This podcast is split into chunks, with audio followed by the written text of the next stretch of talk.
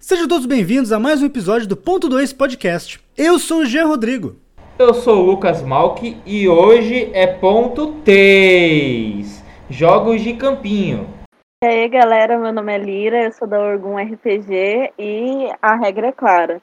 Se caiu a bola na casa da vizinha, quem jogou que busca. Adorei. E o meu nome é Wesley Alves e, Jean, é difícil, viu? É difícil você escrever uma frase pro Lucas que não tenha R, cara. Aí eu coloquei ali ponto 2 de propósito, na verdade, né? Eu, tirei o 3 e coloquei o 2 pra não sacanear o cara, né? Aí ele vai e manda um 3 aqui. Cara, o charme dele é a linguinha presa, cara. Eu, todo, todos os meus amigos que ouvem um ponto 2 dizem que adoram a participação do Lucas pela linguinha presa, cara. Isso que é atenção. Tá? É, eu sou Marcos Baikal, coautor dos Jogos de Campinho e outras coisas mais na Jotun Raivoso aqui com o tio Lelei. E estou aqui por algum motivo convidado para funções adicionais que eu não esperava até esse momento. Não desgruda daí que o ponto 3 já vai começar. Solta a vinheta. Estiver falando de alienígena, tá mais pra minha pessoa do que pra dele, mas. Como eu sempre digo, né? Eu tento sempre imprimir na, naquilo que eu escrevo experiências próprias. Tudo tem certos nuances aqui. Do ponto de vista desses personagens, o que aconteceria se o personagem saísse em último lugar, o que acontece se ele sair em primeiro lugar. Eu jogava a bola pra cima e falava: quem pegar primeiro ganha um ponto. Aí eu via as crianças assim, subindo uma em cima da outra pra poder pegar a bola. Ajudei uma vez, mas que se lasca, é assim que funciona. Ponto 2 Podcast.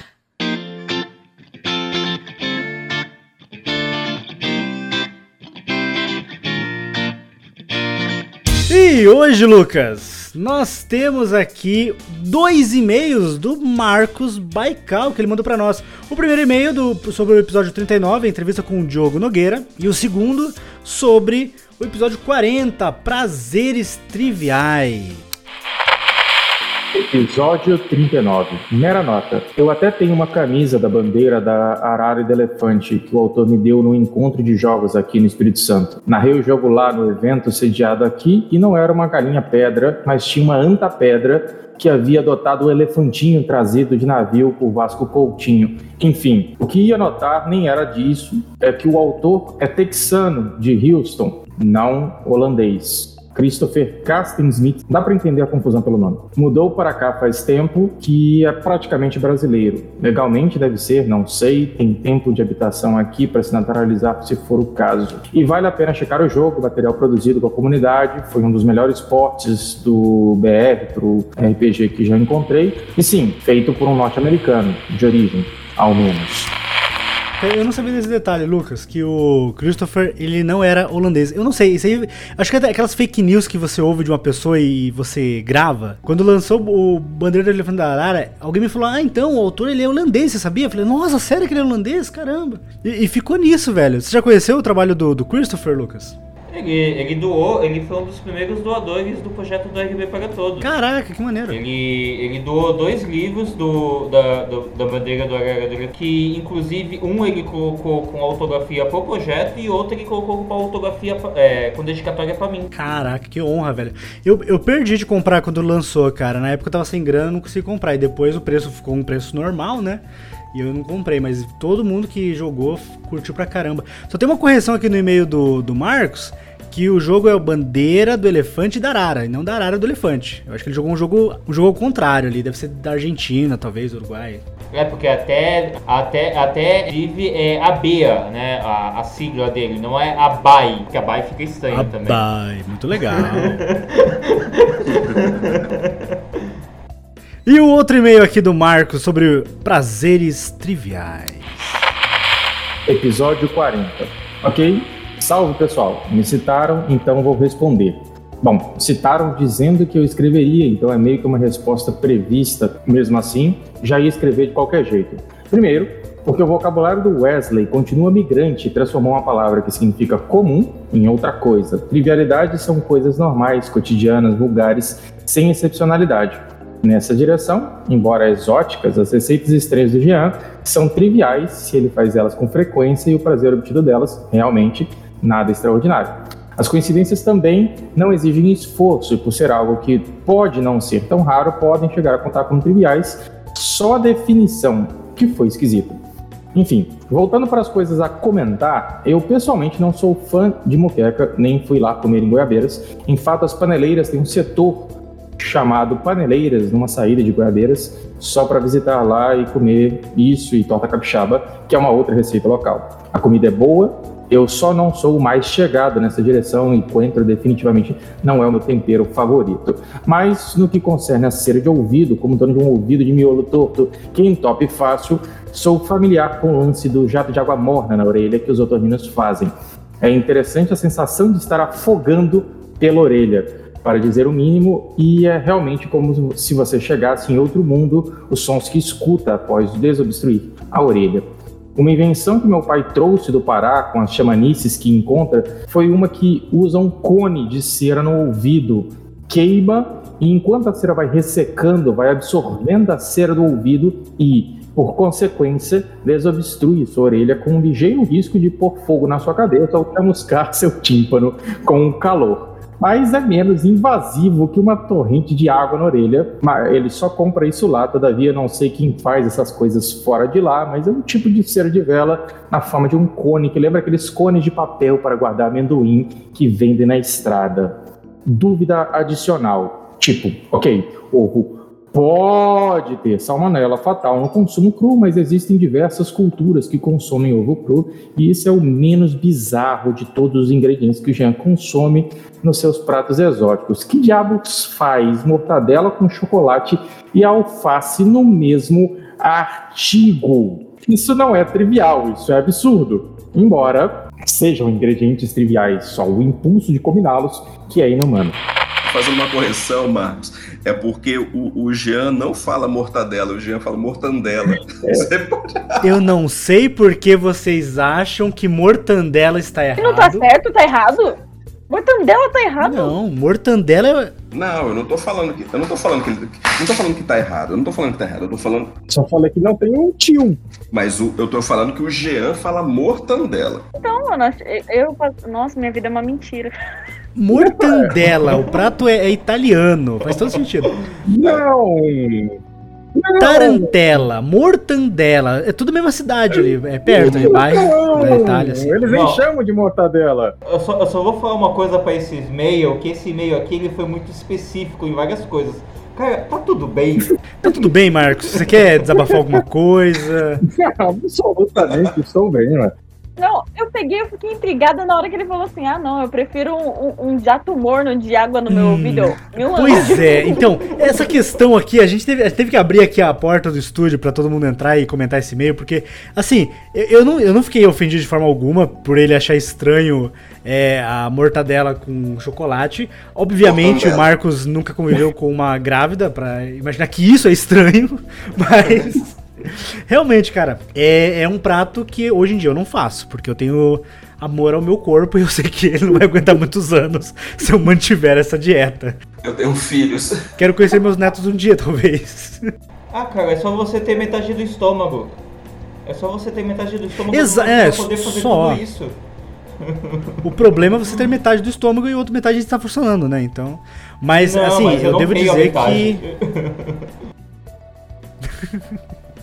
você não tem a metade. Se você não tem a outra metade, então você vai estar meio com fome apenas. Nossa, eu não consigo compreender a natureza do encontro do, do, das texturas para começo de conversa. O chocolate tá ali dentro e a mortadela vem aquela coisa salgada, mortandela. Mortandela, tá?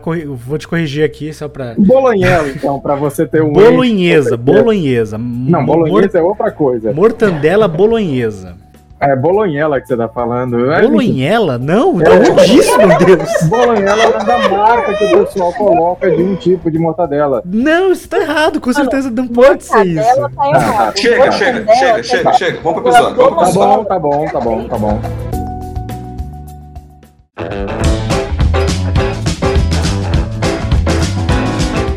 Jean do céu, você não acredita o que aconteceu, cara. O que aconteceu, Pia? Ah, Jean, eu encontrei o, o meu eu do futuro, brother. Como assim, cara? Onde? O meu eu do futuro, ele voltou no tempo e, e, e me avisou, brother. Um esclarecimento muito especial para mim, bicho. Ele disse que eu tenho que falar isso para todas as pessoas. Eu sou um emissário do, do futuro, bicho. Eu, eu tô mais lindo, cara, no futuro do que eu estou hoje, cara. O que, que você fumou, cara? Meu eu do futuro voltou e me deu uma mensagem, cara. Ele disse o seguinte: que as máquinas se rebelarão, cara. Bicho, e aqui, ele me disse o seguinte: que as pessoas da resistência, não a resistência Glork, mas a resistência que vai lutar contra as máquinas, usarão apenas o uniforme da Forge Online. Aê!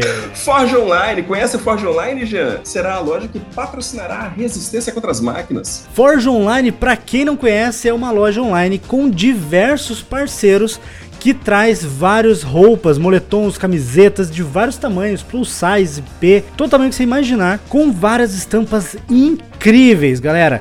E principalmente aqui hoje vamos falar sobre as estampas do sindicato do RPG, cara, com ilustrações incríveis dos Legends. Tá tudo no esquema, cara. Sindicato, Legends. Você acha que isso é coincidência? Não é, cara. Tá tudo conectado. É a resistência contra as máquinas que começa agora. Então corra lá na Forge Online e adquira agora mesmo o seu moletom, a sua camiseta, o seu produto. Com certeza vai ter a estampa que você quer, a estampa que você deseja, a estampa que você sonha. E use o cupom de desconto DM5 para conseguir 5% de desconto no seu item.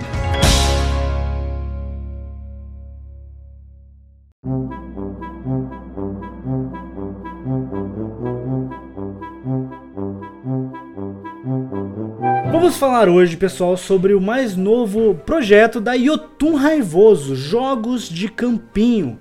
Um jogo que promete trazer para nós aquela sensação da nossa infância, aquelas brincadeiras de fim de tarde que marcaram a vida de tantas pessoas. Eu quero perguntar para vocês que hoje estamos aqui com os idealizadores do projeto, pessoas envolvidas no desenvolvimento. Eu quero perguntar para vocês qual que foi a inspiração para esse jogo e principalmente qual que é o mote principal dessa história a inspiração do, do, jogo de campinho é algo que eu sempre converso com o Marcos, Marcos Baikal, essa pessoa linda que está aqui na minha vida há, há, décadas e a gente escrevendo várias coisas juntos.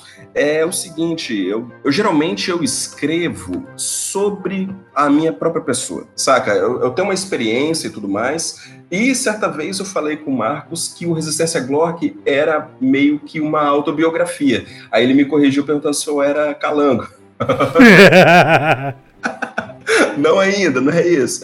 Ah, eu ia falar que faz sentido, né? Ele é um alienígena de outro planeta, mas não, não era isso. é uma, uma autobiografia, é evidente que metafórico, né? Já falando de alienígena, tá mais pra minha pessoa do que pra dele, mas.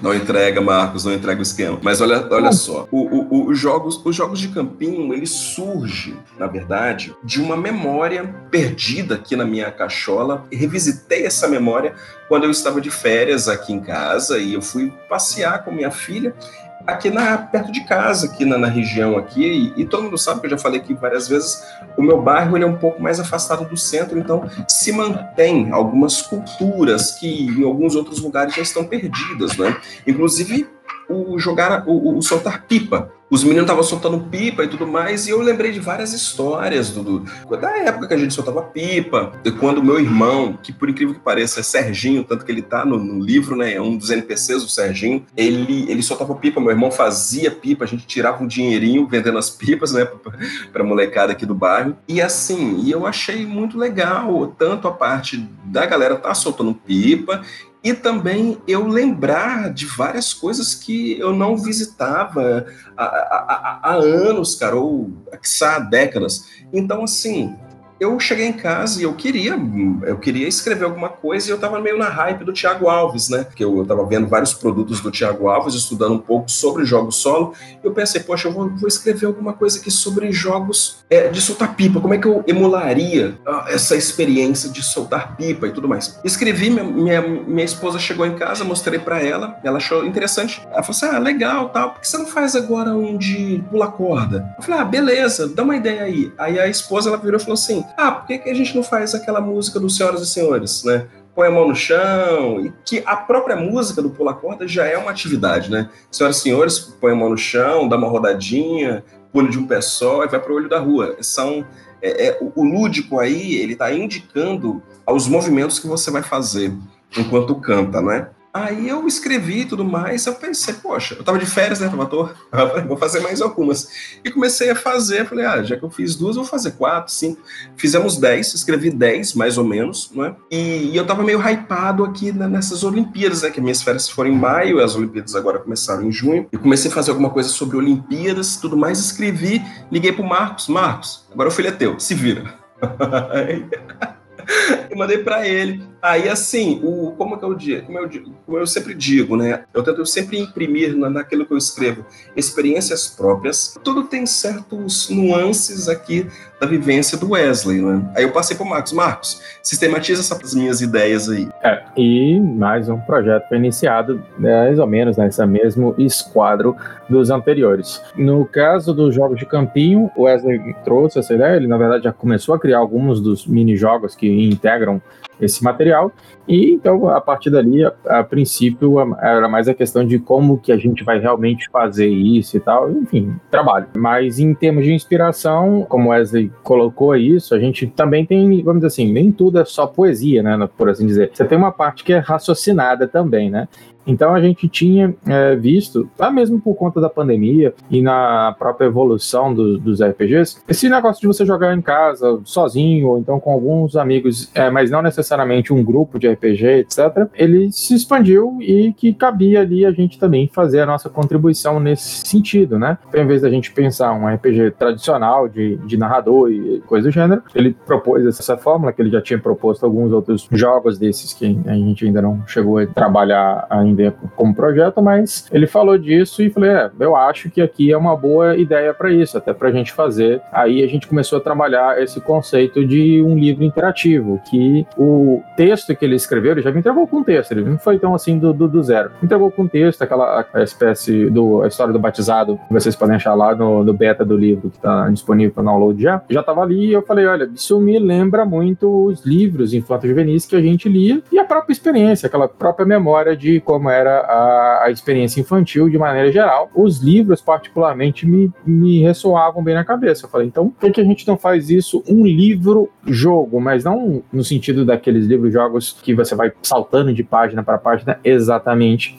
e que só isso consiste o jogo. E sim, um livro que não é vasto, não é uma pretensão da gente de repente virar um autor infanto-juvenil, mas inspirado neles, contar uma narrativa com a experiência que a gente tem como narradores, que vai é, sendo flexível ali o bastante para que o jogador tenha uma experiência e faça uma experiência não só de nos jogos lembrar ou experimentar esse tipo de ambiente é, infantil, ele também é, ter essa perspectiva através do texto, dessa coisa que já tem uma carga lírica que o pessoal pode ver, mas que a gente pretende engajar aqui no, ao longo desse, desse texto, apresentar isso para o pessoal como uma é, uma experiência diferente de provocar a memória e também a imaginação. Cara, eu achei muito legal a ideia da, do, do, conceito do jogo, porque é uma coisa que, é, assim, as crianças não percebem. Eu falo pros meus filhos direto isso. Que eles têm que aproveitar muito a infância. Muito. Essa, essa, inocência, essa ideia de que o mundo é, é, é, mais simples do que ele é, que a brincadeira é o objetivo puramente a diversão e tudo mais, sabe? É uma coisa que é, a, gente, a gente imagina que vai se perder no futuro. Mas eu acredito assim, vendo meus filhos aqui também e tudo mais, eu percebo que não é tão simples assim. Claro, existem crianças que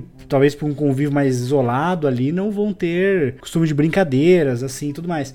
Só que as crianças, apesar de elas nascerem já com o celular na mão, mexendo no computador melhor que adulto e tudo mais, eu acho que as crianças elas ainda sabem se divertir de forma lúdica, sabe? Às vezes, claro, elas dependem de um adulto ensinar tal, mas é natural da criança, sabe? E eu acho legal ver isso ser trazido através de um, de um jogo também, né? Esse jogo, ele tem alguma ideia de idade mínima, idade máxima, ou tipo, ele, ele é focado num público que já é adulto ou funciona para crianças que querem aprender algumas brincadeiras? Hoje é interessante que você disse aí sobre essa ludicidade espontânea da criança. E é verdade, cara. Brincar é viver para a criança, não é? Tudo que a criança faz é brincadeira. É por isso que nós adultos, a gente tem que evitar certas, certas brincadeiras que a gente julga enquanto brincadeira, para que ela não leve aquilo a sério e ela cresça com aquela ideia. É, um exemplo claro é a brincadeira do namorado da namorada.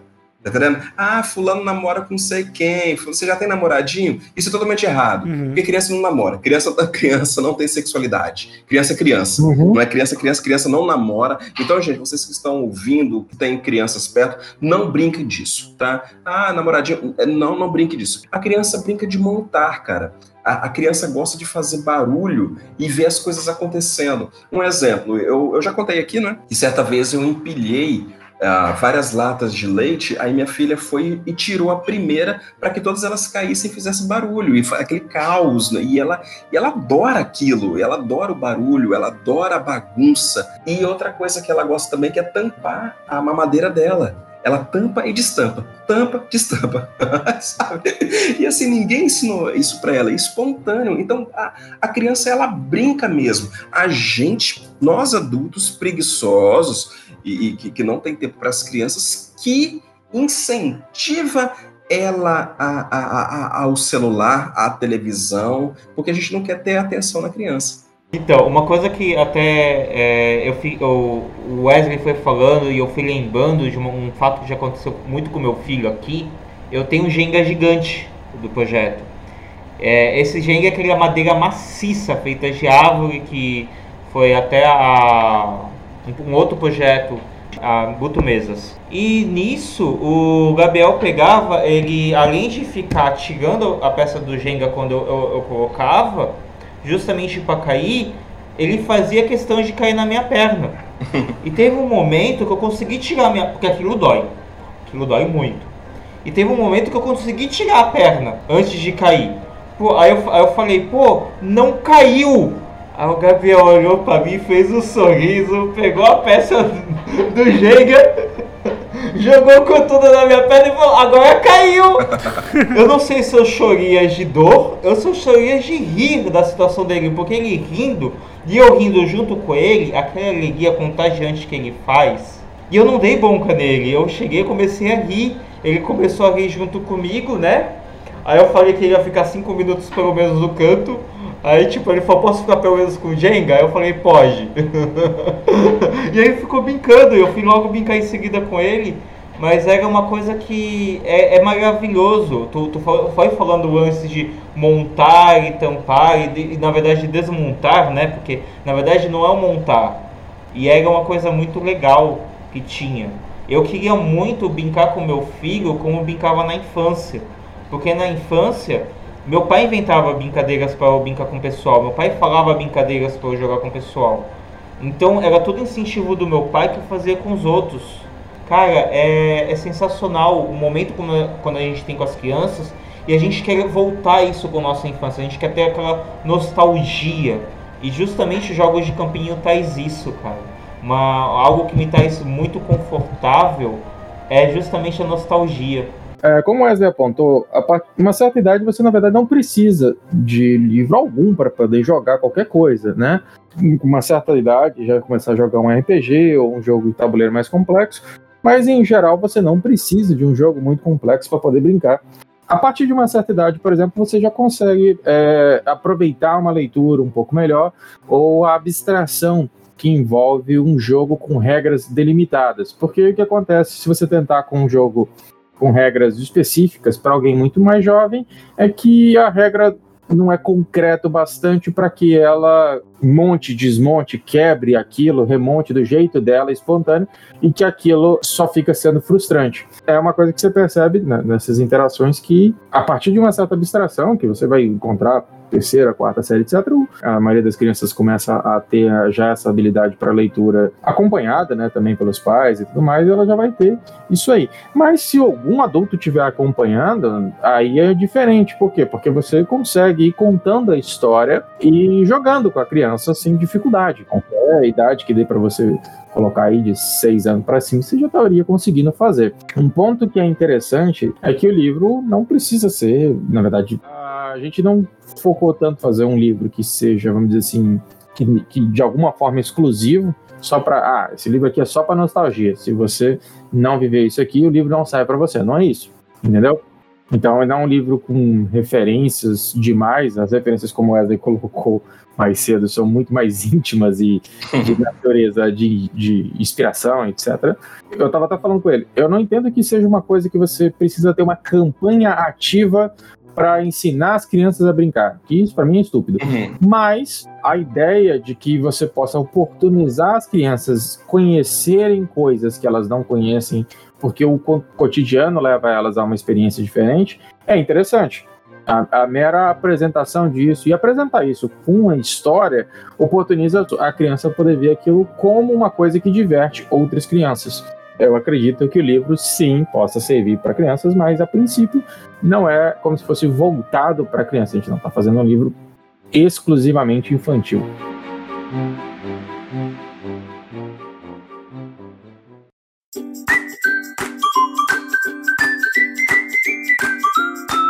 Uma pergunta aqui, pessoal. O que, que o público vai encontrar exatamente? A gente falou aqui sobre as inspirações, falando sobre os jogos que ele vai meio que simular. Como vocês falaram que o público é um público mais adulto, o que, que, o, que o público vai encontrar no RPG Jogos de Campinho? A início, eh, a gente está oferecendo um RPG solo, não é? Na verdade, são 10, 10 modalidades de RPG solo, que na figura das brincadeiras de rua, não é? Pular corda, algumas que eu citei, né? Pular corda, bola de gude, a pipa, amarelinha, dentre outras.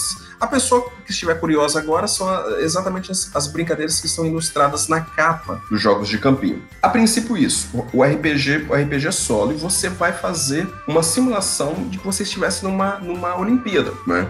Assim como a Olimpíada, tem a Olimpíada são os jogos de campinho, as ruas, as ruas ali do bairro são seriam as nações, enquanto as modalidades seriam as brincadeiras. E fora isso, você recebe uma medalha e no final, no final das Olimpíadas ali, no final das brincadeiras, dos jogos de campinho, uma rua sai consagrada no somatório maior de medalhas e tudo mais.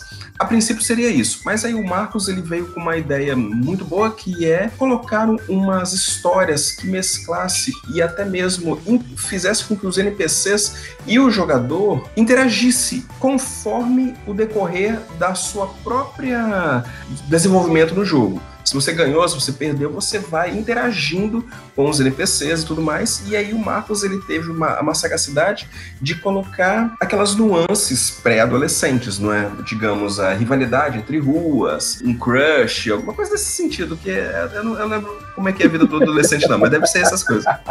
mas além, além disso, além disso, o que a gente pode encontrar na- no- nos jogos de campinho é um tutorial, afinal, ao fim de cada brincadeira, um tutorialzinho explicando como se faz aquela brincadeira no mundo mesmo, no mundo real. Como é que você faz um pé de lata, como é que você faz um perna de pau. Fora isso, a gente também está oferecendo um jogo de trunfo, um super trunfo, que são, na verdade, personagens e também cartas especiais, que são cartas das modalidades. Mas é basicamente isso que a gente está oferecendo. Tanto que se expandiu tanto que o RPG solo ele ficou pequeno no, tanto de coisas que a gente está oferecendo. E a gente mudou a, a ideia, a gente mudou a vendagem do produto, não como RPG solo, mas como jogo interativo. Não é só um RPG solo, né? Você interage com o produto propriamente dito. O, até mesmo a, a ideia de RPG solo clássico, né, que envolve consulta oráculo, etc. Ou então, basicamente, uma série de, de rolagens que você vai fazendo, mecanismos de criar uma história, não era exatamente o, o escopo, né? Eu chamava até de mini-jogos, né? Você tem jogos similares ao princípio dos jogos de tabuleiro, mas que tem uma característica do RPG solo justamente porque tem personagens, eles têm backgrounds, etc. O que a gente fez então foi essa ideia de, de integrar com uma história que está sendo narrada, e aí você pensa do ponto de vista desses personagens, o que aconteceria se o personagem que é o mais provocador da- das turmas saísse em último lugar, o que acontece se ele sair em primeiro lugar. Então você vai conseguir visualizar, imaginar essa história tendo essas nuances diferentes através dessa combinação de narrativa, de livro, de história contada com ah, os jogos que vão sendo eh, disputados a cada etapa da, dos jogos de campinho.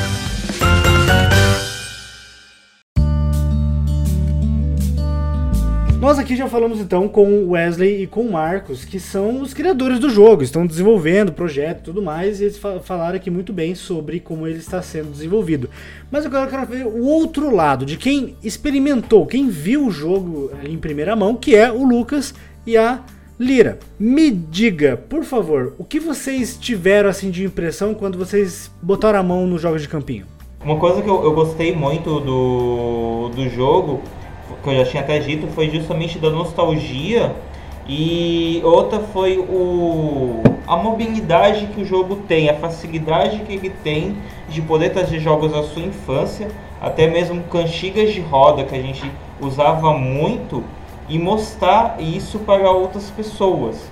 Vocês tinham dito que a minha oportunidade era de jogo solo, mas uma coisa que eu percebo hoje em dia do jogo solo é que o jogo solo ele não está sendo mais tão sozinho. Ele está sendo junto com outras pessoas, mas sem, sem ter um narrador. O próprio jogo em si ser o oráculo. E foi assim que eu me senti lendo o beta. Eu, eu senti o beta ele sendo o oráculo para nós e, e justamente mostrando ah, o- até coisas que eu vejo de referência com Turma da Mônica, com Turma do Bolinha, Luluzinha, que sempre tem o pessoal da, da rua de cima, o pessoal da rua de cima competindo com, com o pessoal da rua de baixo. É, isso, isso eu achei muito interessante porque remeteu à infância, né? Eu vou voltar de novo para nostalgia, mas foi isso que mais me atraiu nos jogos de campinho. Porque eu tenho uma vontade muito de jogar com a Liga e com a Júlia, que é a sobrinha dela, e até mesmo jogar com outras pessoas, assim, de repente quando eu estiver com meu filho no- de novo e jogar com ele. Cara, uma coisa que eu acho legal do, do jogo do RPG solo, qualquer RPG solo, é que você não precisa de alguém que tenha ali um papel de, de narrador, né? Então isso, tipo, facilita muito. Você pode dividir aquela experiência com as pessoas sem você ter aquela, aquela obrigatoriedade de apresentar a história, apresentar a narrativa, que é o papel do narrador, do mestre, né, de RPG. E eu acho que isso facilita bastante a inclusão de pessoas, né? E você, Leira, como é que foi? Você, você teve acesso ali ao texto? Como é que foi? Foi o no giro da semana do Raga. Ele tinha comentado lá dos jogos de campinho. A gente ficou falando também. Eu vi o Lucas abrindo os boxes, falou um pouco sobre isso. Que eu gosto muito de brincar com criança, né? Porque as crianças de hoje em dia não têm mais as brincadeiras de antes. E antes eu lembro que algumas vezes eu não saía muito na rua, mas eu ia muito pra escola e a gente brincava de tudo quanto era brincadeira na escola. Então era mãe da rua, o pega-pega, duro mole, queimada, queimada, eu adorava brincar de queimada. Era muita brincadeira que tipo, era aquela coisa de a mãe chamar a gente pra dentro de casa a gente não queria sair, sair, sabe, voltar pra dentro de casa. De jeito nenhum. Uhum. E é, esse RPG ele me lembrou muito disso, os jogos de campinho me lembrou muito disso. Eu queria muito que tivesse mais deles, principalmente agora, nessa época de pandemia que a gente tá. Mesmo pô, chamar a mãe, a, como é que é, os amiguinhos da minha sobrinha pra vir brincar aqui em casa, uns dois, três, pra ela ter esse contato com criança. Porque hoje em dia não tem mais a criança ter contato com outra criança pelo celular mesmo. Ah, Eles brincam de fazer chamada de vídeo um com o outro. Eles brincam de Roblox um com o outro. E, e Roblox é um monte de, de bichinho que se abraça e brinca dentro de um jogo. Mas as crianças mesmo em si, elas não se abraçam nem brincam. Então, as duas ah, falando no microfone, no, no headphone, gritando uma com a outra, que nem, sei lá, sim, sim. como é que é o nome do jogo? É que nem jogadores de LOL. Isso é é pior que jogador de LOL. A Lira fez um comentário aqui que me provocou a curiosidade, que Marcos e eu, enquanto a gente está conversando sobre, com outras pessoas sobre jogos de campinho, sempre surge essa, essa conversa. E eu vou fazer, eu vou fazer essa pergunta para Lira, cara. É, o que que é mãe da rua? O que que é duro mole? Porque não, porque veja bem, Jean, é porque assim, muitas vezes pode ser uma brincadeira que a gente conhece por outro Só nome. outro nome, sim, sim. É, exato. Mãe da rua pode ser. O mestre mandou, eu, eu- eu acredito que seja. Mãe da rua é você vai fazer tipo um, um quadrado bem grande, ou pode nem fazer um quadrado, cada é, grupo fica numa extremidade da rua. A gente fazia grupo das meninas, fica do lado esquerdo, grupo dos meninos fica do lado direito. E no meio dos dois a gente risca uma linha e deixa uma pessoa. Essa pessoa que fica no meio é a mãe da rua. E a mãe é o que? Ela é amorosa, ela traz amor, traz carinho. Então, enquanto os grupos eles tentam passar de um lado para o outro, a mãe da rua abraça e quem ela abraçar tá pego. Aí, aí ela vai, ela vai pegando as pessoas e coloca na linha. Eu lembro que o pessoal, entre aspas, já jogou uma vez ou outra isso aí na, nas vizinhanças lá, mas, vamos dizer assim, eles não tinham uma percepção simbólica do papel. A mãe do rua parecia mais que deve botar o pessoal de castigo, né? Então não era um abraço amoroso. Depende da mãe, né? Foi uma mãe meio violenta, veio com chinelada, veio com. É, é eu tô falando que, que eu lembro do pessoal jogando. Eles tinham uma perspectiva da mãe. Eu acho que as regras eram mais ou menos a mesma. O pessoal de um lado da rua, o pessoal do outro lado, tentando passar de um lado pro outro. Tipo, a mãe da rua era mais tipo um bicho que queria te pegar.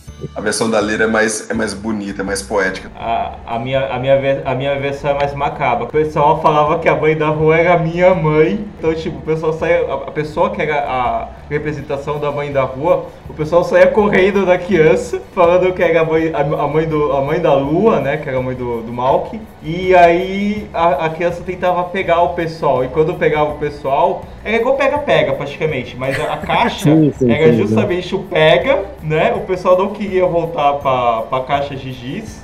E o pessoal correndo da, da mãe da. que é- era no caso a minha mãe, mas era muito engraçado. Eu ria muito.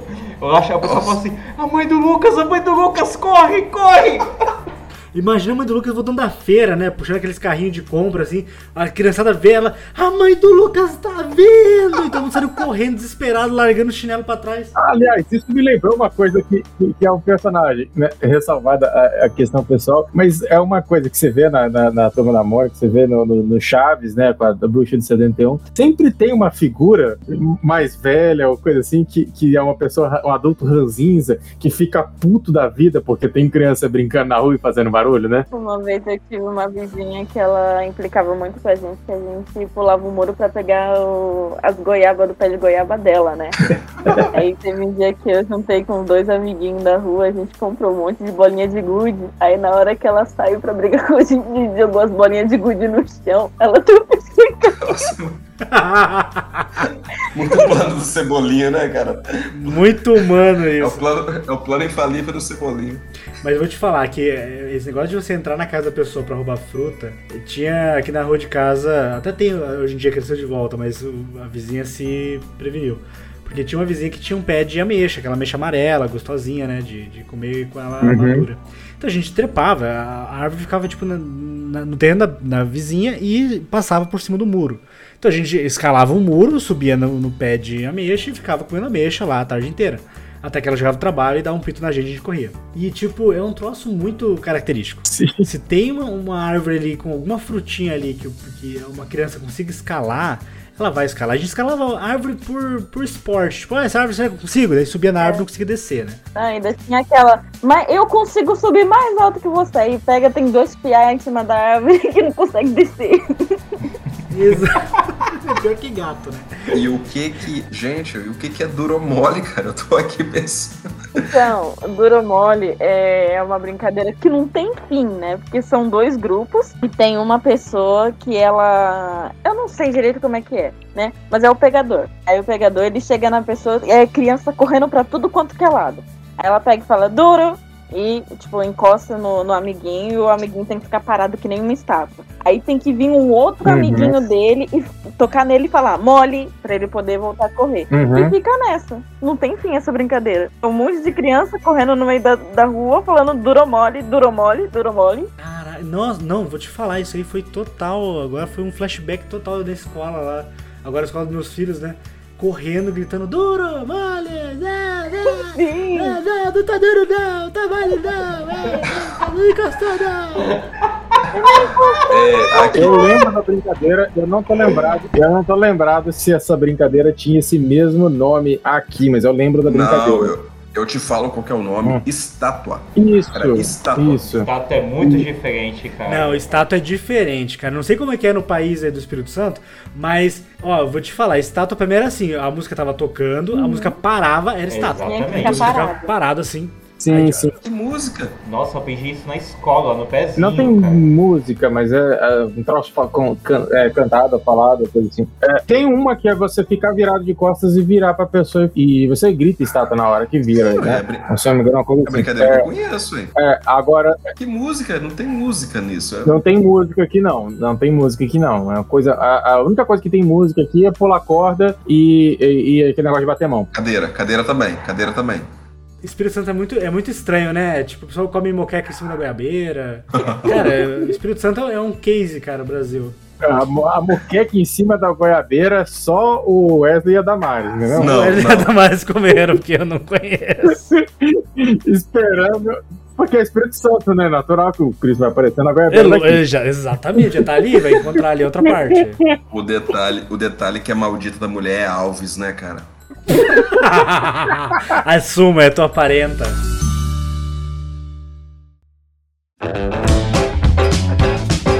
Deixando aqui um pouco de nostalgia para trás, qual que é a ideia das políticas sociais com esse novo projeto? Como que vocês acham que ele pode ser implementado, inclusive nas escolas? Vocês acham que a- o projeto do- dos jogos de campinho podem chegar a ser incluídos nas escolas através de professores, pedagogos ou coisas assim? Como é que está a expectativa de vocês para os jogos de campinho? No primeiro momento, a gente está verificando se vai encaixar, procurar encaixar algum projeto paralelo aqui na nossa própria cidade, como se fosse de laboratório, né? É, envolvendo ali a- a- as escolas, a parte cultural da cidade e tal. É, a gente já tinha algumas experiências com, com os adultos e crianças que participavam do- dos jogos na nossa Central Nerd, né? Que não é da Jotun Raivoso, que, e sim do nosso mesmo círculo de amigos daqui, né? Mas a gente poderia tra- fazer, tentar trazer esse evento, apresentar tanto o jogo quanto as atividades e, e fazer ali uma espécie de, de mini Olimpíadas ou mini outra versão dos Jogos de Campinho. Mas isso é uma coisa que a gente está concebendo esses projetos ainda. Uma coisa que a, a gente visualiza mais para diante da realização, financiamento coletivo e tudo mais, é justamente a possibilidade de ver, de conseguir fazer, fornecer para as escolas, etc. Porque você tem aquela famosa, sabe aquela experiência do dia de chuva, que era dia de, de, de educação física, entendeu? E é possível que a gente consiga depois trabalhar com um projeto para fornecer eh, edições, né, para que esteja disponível. Você que já trabalhou com, com crianças, Lira, você acha que tem como implementar os jogos de campinho é, em alguma atividade, não sala de aula, não falando tipo em gamificação da educação, nada disso. Mas tipo, uma, uma brincadeira off ali fora da sala de aulas para interagir com as crianças no momento que não dá bem para fora, coisa assim, você acha que funciona? Funciona, funciona muito. Final do ano retrasado, eu lembro que eu fui passar o ano novo com alguns amigos na praia. E esses amigos eles tinham sobrinhos, tinham os irmãos, que era tudo mais novinho, né? Porque os que eram mais da minha idade, a graça deles é o quê? Sentar nas cadeiras, pegar a cerveja deles ali, ficar bebendo e conversando. E as crianças querendo brincar, puxando, indo de um lado pro outro. Eu que já tinha tomado ali o meu, os meus dois copinhos abençoados, peguei, levantei e falei assim, pô, vou brincar com as crianças? Nenhum deles quis. Mas eu que já sou travessa, fui lá brincar com as crianças. E um, um board game desse daí seria muito bom, porque eu tava brincando com elas, o que, que a gente tinha? A gente tinha uma bola e 18 crianças. O Meu Deus do céu. que, que a gente vai fazer com uma bola e 18 crianças? Jogos vorazes. Eu jogava a bola pra cima e falava, quem pegar primeiro ganha um ponto. Aí eu via as crianças assim, subindo uma em cima da outra pra poder pegar a bola. Aí depois a rua era fechada, eu falava, ah, o que, que a gente vai fazer? Brincar de esconde-esconde. Criança se escondia debaixo do carro, atrás de casa, atrás de árvore, dentro do, do- dos negócios da árvore. Então, é, se tivesse esse RPG, a gente já teria mais uma coisa pra incrementar ali. Pegar as crianças, fazer tipo, a- as mesas, né, as rodinhas, falar assim, vamos sortear agora qual brincadeira a gente vai fazer. Ou deixar uma criança escolher e ela é, mestrar, assim, pras outras, né? Ela liderar a brincadeira pras outras. Nossa, seria muito bacana, muito bacana. Imagina 18 crianças jogando jogos de campinho. E, e esse era mais ou menos aquilo que eu estava tentando visualizar, que era a questão da, do dia de chuva, né, que não tem uma atividade na educação física, que o pessoal pegava e colocava. O camarada vinha com um jogo de xadrez, um jogo de dama, etc. E muitos desses jogos são no máximo duas pessoas jogando cada um, entendeu? E depende da pessoa conhecer, uma, por exemplo, um xadrez, um conjunto de regras. É, você não aprende a jogar xadrez simplesmente se o cara descer aquela página inteira de regras na sua frente. Você começa ali dando os primeiros toques, etc. É interessante a, a experiência, mas é uma coisa que dá para você fazer num ambiente que tem muita criança para ser vigiada ao mesmo tempo e elas não podem estar tá é, correndo livremente num campinho propriamente, num espaço legal. E dá para você fazer isso, como falei, num dia de chuva de educação física, numa, num, num, evento de escola, num episódio como esse que a, a Lili descreveu. Então, existem essas alocações e a ideia que a gente estava tendo, né, seria de justamente ver programas que a gente possa colocar o livro nas escolas, ou mesmo é, deixar um canal bem aberto com os professores, com os educadores, para facilitar a introdução dos jogos de campinho, do, do, do, nosso jogo, nas atividades que eles queiram desenvolver com as crianças, né? Então, essa é um ponto que eu vou fazer. E uma outra coisa que a gente vai estar tá tocando de novo é a mesma experiência que o Wesley puxou no Chover Relampiar, né? Que é meta social? Meta social. Isso. Explica aí para eles o processo. A, a, meta social, ela, ela nada mais é do que uma doação. É, é na verdade, é um side quest que, que, o, que, que, o apoiador fará com, comigo aqui, com, com Wesley Alves.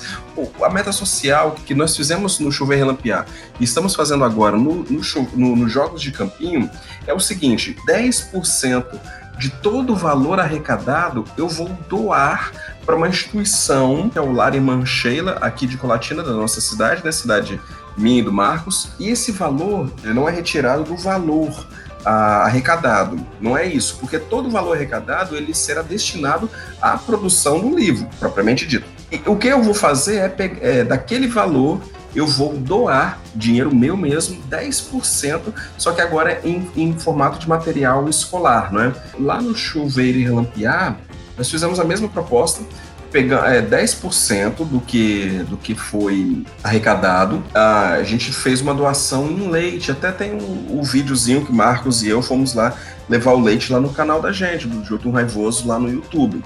E a gente vai fazer a mesma coisa aqui. Além disso, além disso, o que a gente está prometendo é, dependendo do valor que você apoiar nos jogos de campinho, você pode escrever uma carta e a gente vai entregar essa carta para uma criança em um formato de kit escolar, né? Ali dentro daquele kit vai ter o material, vai ter o, o lápis de cor, a, a, a, o caderninho dele, alguma coisa, e aquele kit vai ser, vai ser como se fosse aquela pessoa que doou aquele, aquele material, entendeu? Quanto mais a gente arrecadar nos jogos de campinho, mais eu doarei. Lembrando que esse dinheiro é meu, tá, gente? É o dinheiro que eu vou tirar aqui da, da minha poupancinha, não retirar do, do financiamento coletivo, que todo o valor arrecadado, como eu disse, do financiamento coletivo será destinado à produção show, do livro. Cara, maravilha, maravilha. Eu achei sensacional, cara. Obrigado. Obrigado.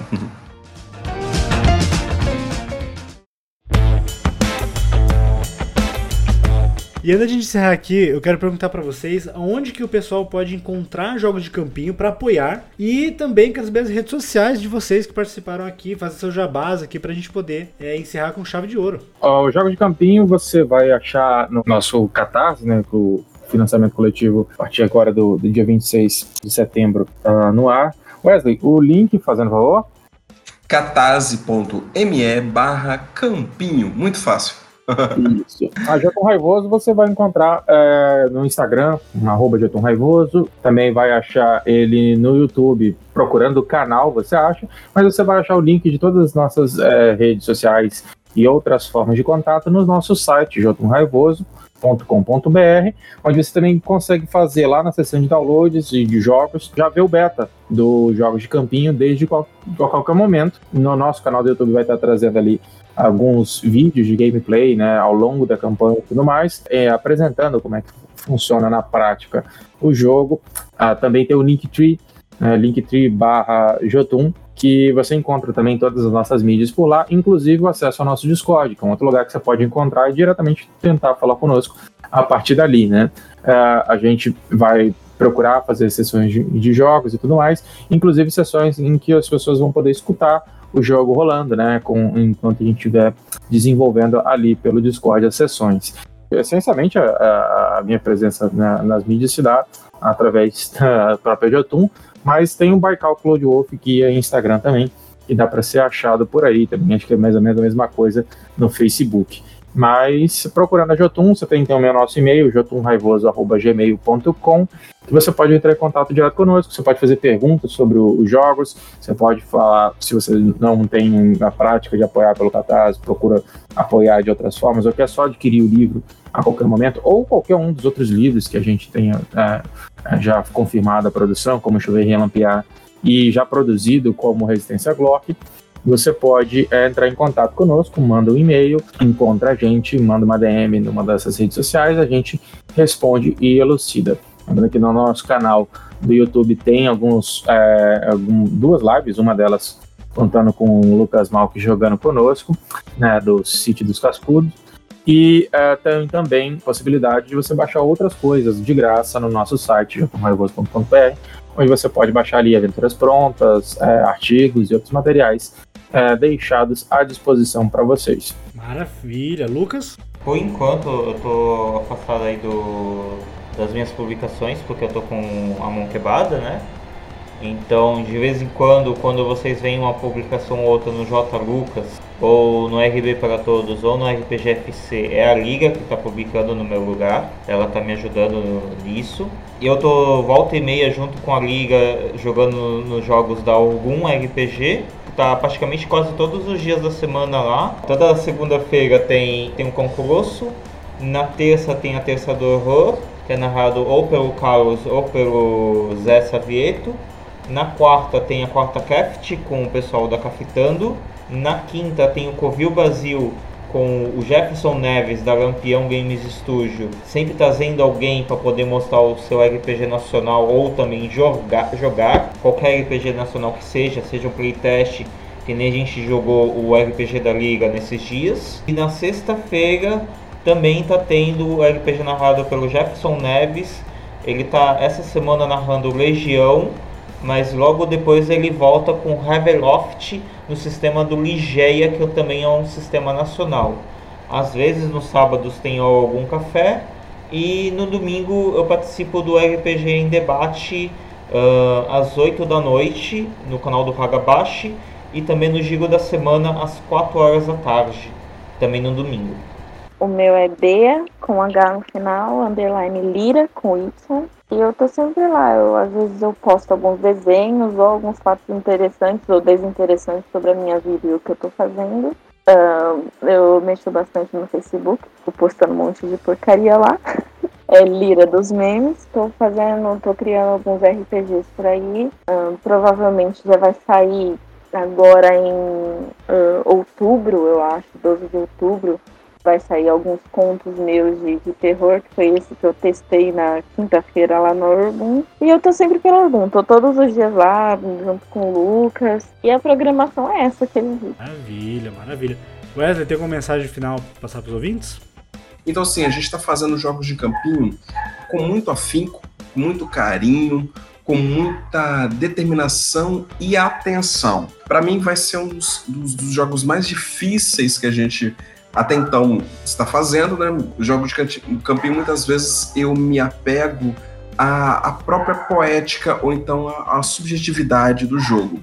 Por quê? Porque a gente quer um jogo mais não, não perfeito, mas um jogo que toque as pessoas mesmo, né?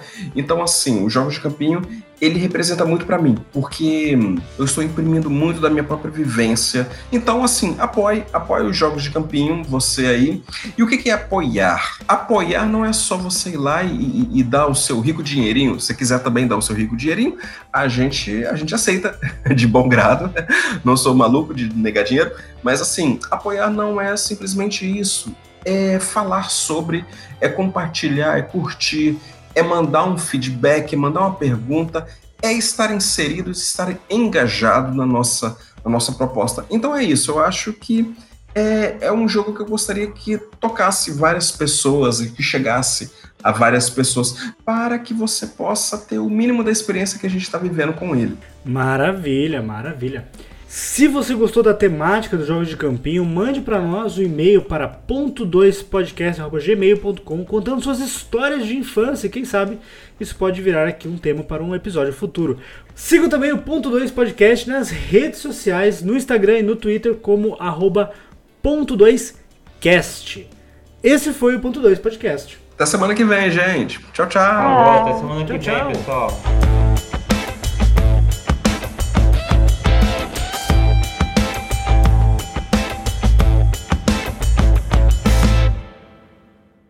Não desgruda daí que o ponto T já vai começar. Roda a vinheta. Desmuda. Eu achei maravilhoso que ele teve todo o cuidado na primeira frase, ele tinha todos os R's, mas na segunda ele não tá nem aí, ele colocou, ele manteve igual. Eu já ajudei uma vez. Eu acho. É que eu também Ponto acho bonito. Ajudei uma vez, mas que se lasca, é assim que funciona. Perfeito. Desguda. Desguda é legal.